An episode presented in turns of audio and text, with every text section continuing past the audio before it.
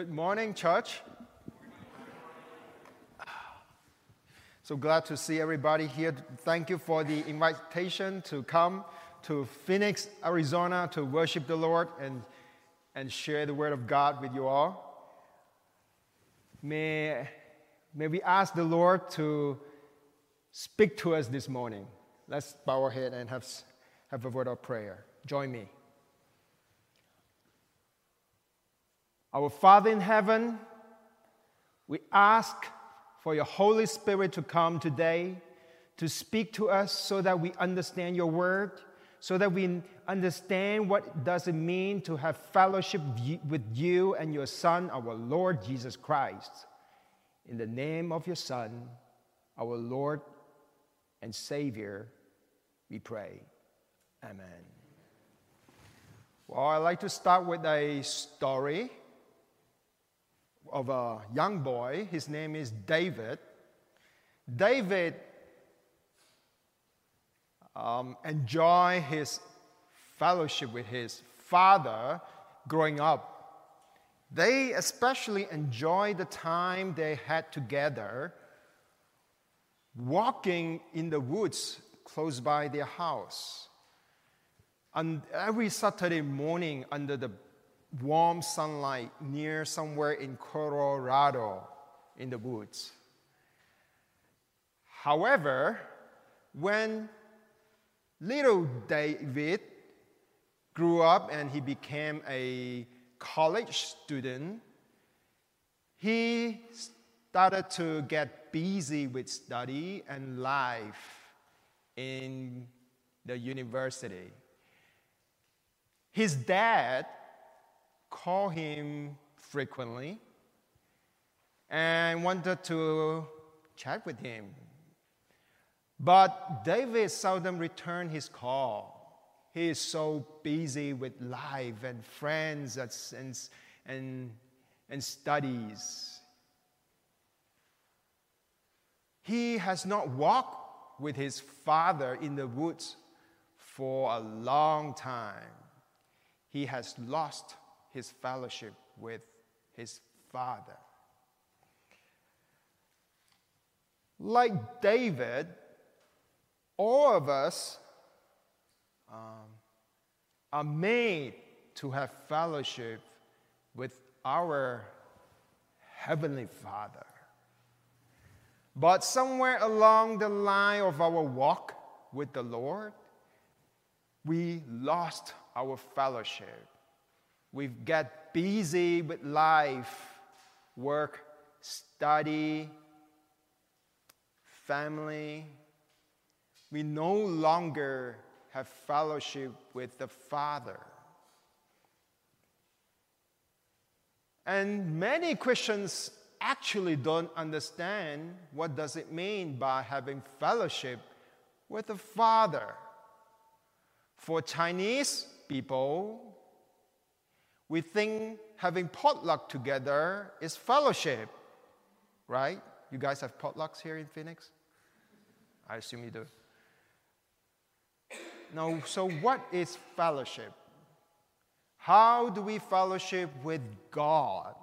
Is what we are going to talk about this morning.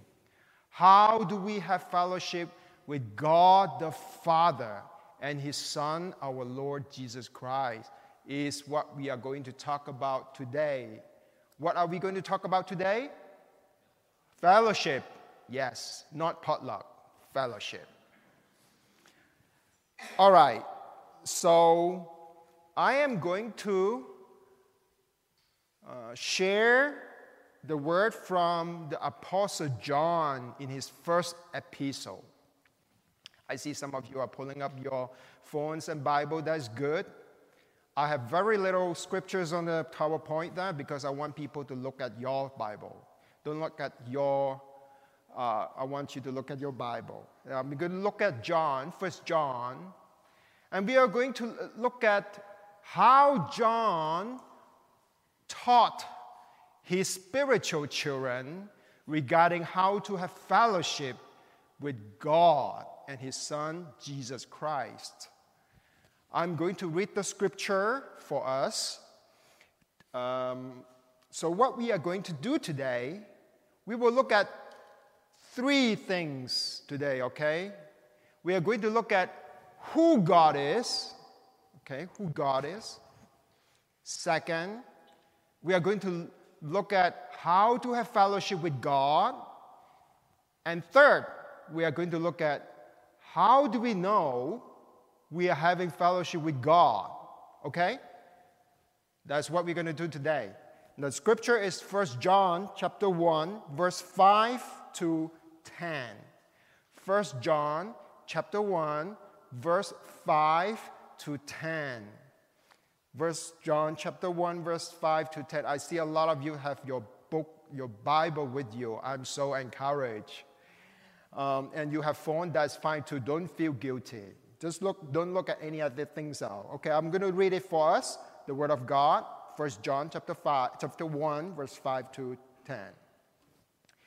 This is the message we have heard from him and proclaimed to you that God is light. And in him is no darkness at all. If we say we have fellowship with him while we walk in darkness, we lie and we do not practice the truth. But if we walk in the light, as He is in the light, we have fellowship with one another. And the blood of Jesus, His Son, cleanses us from all sin. If we say we have no sin, we deceive ourselves. And the truth is not in us. If we confess our sins, He is faithful and He is just to forgive our sins and to cleanse us from all unrighteousness. If we say we have not sinned, we make him a liar, and his word is not in us. So, the first thing we are going to look at is who God is. John told us when he talked about fellowship with God, he emphasized our all God characters, he emphasized one character, only one character that he is going to emphasize here. He said, God is light. God is light. Look at this with me, first verse 5. In this message, we have heard from him and proclaimed to you that God is what? God is light. Good.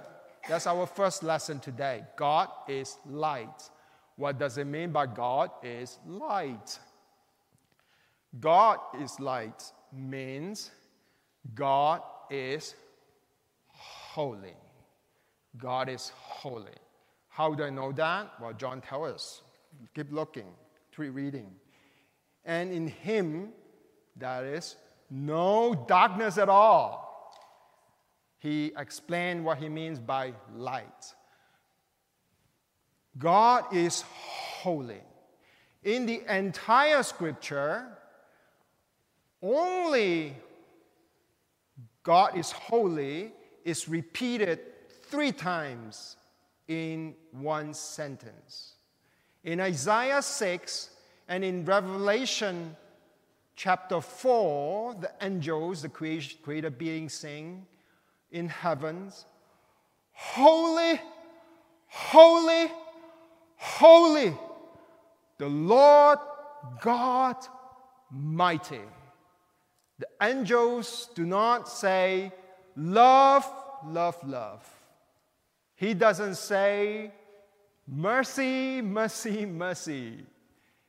He's or they sings, Holy, holy, holy. God is light. I like to bring my family to go visit places. Recently, I brought my wife, Sarah, here. Welcome her. and my son, Isaac. He's not 11, 12 years old yet, so he's with the kids. But we went to a place called McDonald Observatory in West Texas. Who has been there? Raise your hand. Nobody. Man, you guys need to go. McDonald, not the restaurant, but the observatory. Why do we go there? It has one of the, if not the largest telescopes in the entire North America. Huge telescope. So we went there just actually in the winter. And we joined their sun viewing program. And we, the, the, there was an expert, he showed us the sun in a, on, projected on a large screen um, from a telescope. The sun was so bright, he, the, the telescope had to have special filters. If you look at the sun without those filters, your eyes will go blind. So we look at the sun, and I thought I knew how the sun uh, was light and how bright it is, but my understanding was totally blown away when I look at the sun magnified in a big screen in minute details and how bright the sun is. The sun is light. That's where we get our lights. That's what you guys get your lights from in Arizona, the sun. God is light. Now, I found one thing I never knew. In the sun, there are dark spots. Dark spots because of variation in temperature some parts of the sun are actually dark. You don't see it with eyes, but with telescope you could. So, when I look at the scripture, it's like the sun, God is light. Man, God is light, bright. God is holy. But unlike the sun, God has no darkness. The bright sun has darkness, but scriptures say God is light, and in him is no darkness at all. Which means God is absolutely, absolutely pure. No darkness at all. That's our first principle who God is? God is light. Now, I want to answer the second question for today. How do we fellowship with this God, our God who is light, who is holy? How do we fellowship with God who is holy? Have you ever thought about that? Do you, do you fellowship with God by eating potluck? Well, John doesn't emphasize that, he emphasized something else. To have fellowship with God, we need to walk in the light. To have fellowship with God, we need to walk in the light. Look at the scripture with me. Verse 6 and 7. If we say we have no, we have, oh, sorry, if we say we have fellowship with him, God, while we walk in darkness. We lie and do not practice the truth. If you say you have fellowship with God and you walk in darkness, you are actually a liar. Now, don't hate me, I'm just a preacher. I'm just delivering the message.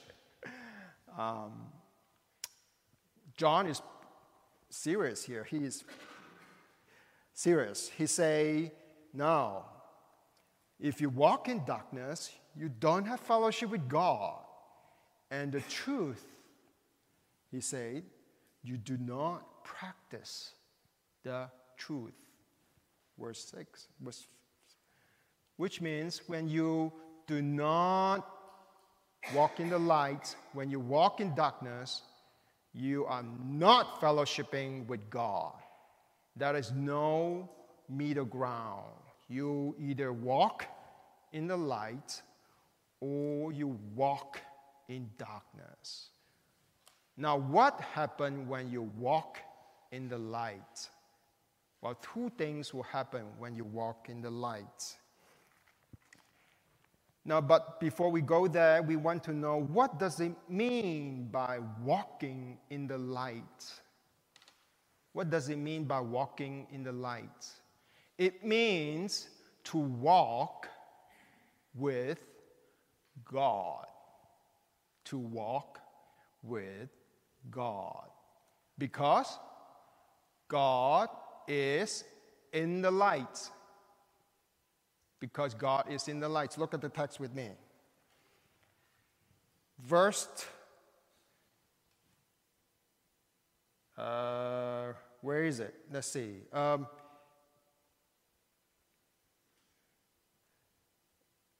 verse 7. But if we walk in the light as he is in the light, you see that? That's what it means by walk in the light, is to walk with God because God is light himself and he is in the light. So when you are walking in the light, you are walking with the holy God who is in the light. That's what it means by walking with God. In the Bible, the first person that ex- was explicitly mentioned that he walked with God is who? Enoch. Good. You guys know your Bible. Genesis. He walked with God for 300 years. To walk with God is to follow God, obey His word, and be close to Him.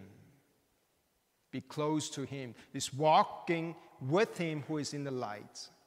Walking with God is to follow God, to obey Him, and to be close with Him. Now, when you walk in the light, two things will happen. Two things will happen, okay? If you walk in the light, the first thing that will happen is you will have fellowship with God and with other Christians. You will have fellowship with one another. Let's look at the text with me. In verse um, 7 still. But if we walk in the light as he is in the light, we have fellowship with one another. Now, one another it means, some people think it means to with, with, with other Christians. Or some people think it means with God and the, his son, because in verse 3 it talks about fellowship with God and his son. But I think it actually means both, because in verse 3 it talks about fellowship with John and other Christians and with God and with his son. So when you walk in the light, first thing that will happen is you will have fellowship with one another. Upwardly, you will have fellowship with God and his son. In, in, in, uh, with you on earth here in the church, you will have fellowship with other Christians because other Christians are walking in the light. You understand? Got it. Okay. Now, the, there is a second thing that will happen when you walk in the light what it is? The blood of Jesus Christ, his son, is going to cleanse your sin. The blood of Jesus is going to cleanse your sin. Let's look at the text with me. Verse 7 still, in the second part. And the blood of Jesus, his son, cleanses us from all sin. The blood of Jesus. Walking in the light does not mean you, have, you are living a sinless life. It does not mean you are living a sinless life. It does not mean you are perfect. Else, there's no sin to cleanse, right? Now, tell your dad sometimes that I appreciate that you work so hard to send me to school and save all this money to send me to college. Walk with God. Now, now that we know who God is, God is light, And we also know how to walk with God is to walk in light. Now we want to answer the third question. What does it mean by how do we know? How do we know we are walking with God? We know we are walking with God by knowing that we are sinners still. Now, this sounds very, might contradict to what you're thinking. We know we are walking with God when we become sensitive to sin, sins in our life. If you say you have no sin, you are a liar. In fact, John said, you call God a liar. Okay?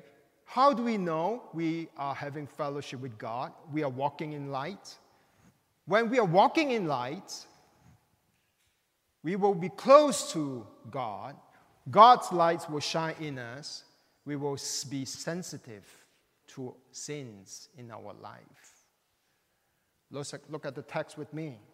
Verse 8 If we say we have no sin, we deceive ourselves and the truth is not in us. What would happen? There are two kinds of sins. One kind is you do not do what you ought to do. That's sin, right? You do not do what you do, not ought to do. And the second kind is doing what you ought not to do. Both are sins. If you think you have no sins, which means you are not sensitive to God as light.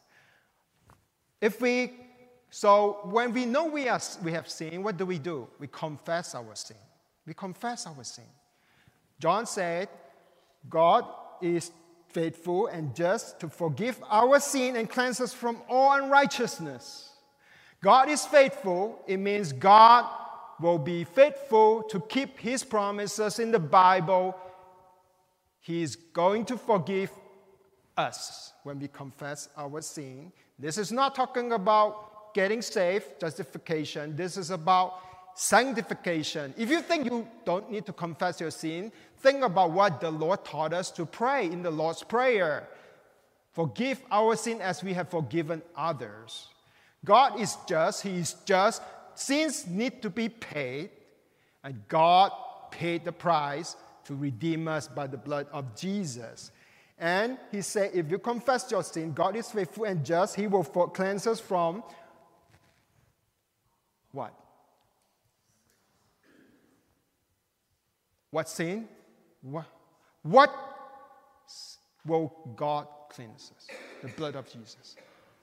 The brother said it right. Oh, There's no sin so deep that's deeper than the love of God to you. Or sin. Some of you has used some laundry in the laundry places. Maybe not, I don't know. If you live in an apartment, if not, you will in college. Laundry machine, you need to put in money to clean your clothes. Wow, what if that is a powerful, super powerful laundry machine that's free? It's so powerful that no matter what kind of dirt you have, what stains you have in the, your clothes, machine is going to clean it all, completely white. And it's free, it means you don't have to put in a single quarter in there. It's free. Whatever you put in there, it will be cleansed. Well, like the super powerful washing machine, the blood of Jesus is so powerful that it will cleanse all your unrighteousness, all your sin. And you don't have to pay it. You know? Why? Jesus had paid it all.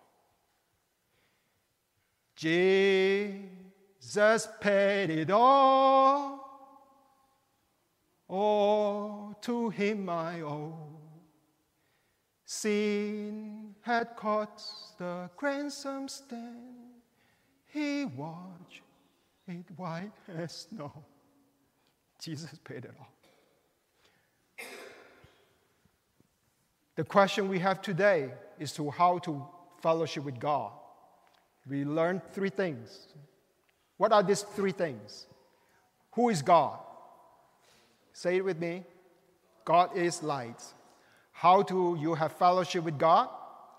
Walk in the light, for He is in the light. How do we know we have fellowship with God? We are sensitive to sin. And what do we do when we know that we've sinned against Him? We confess our sin. Good. Let's pray.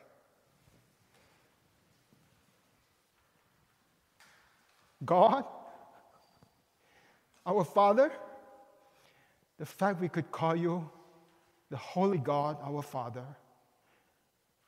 this causes us to pour out our thanksgiving to you, the blood of your Son, our Lord Jesus,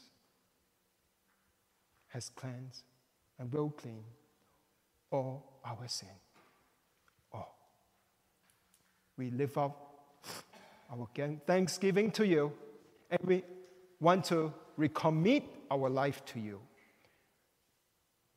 to walk with you, to have fellowship with you and your Son, our Lord, Jesus Christ, by your grace. In Jesus' precious name we pray. Amen.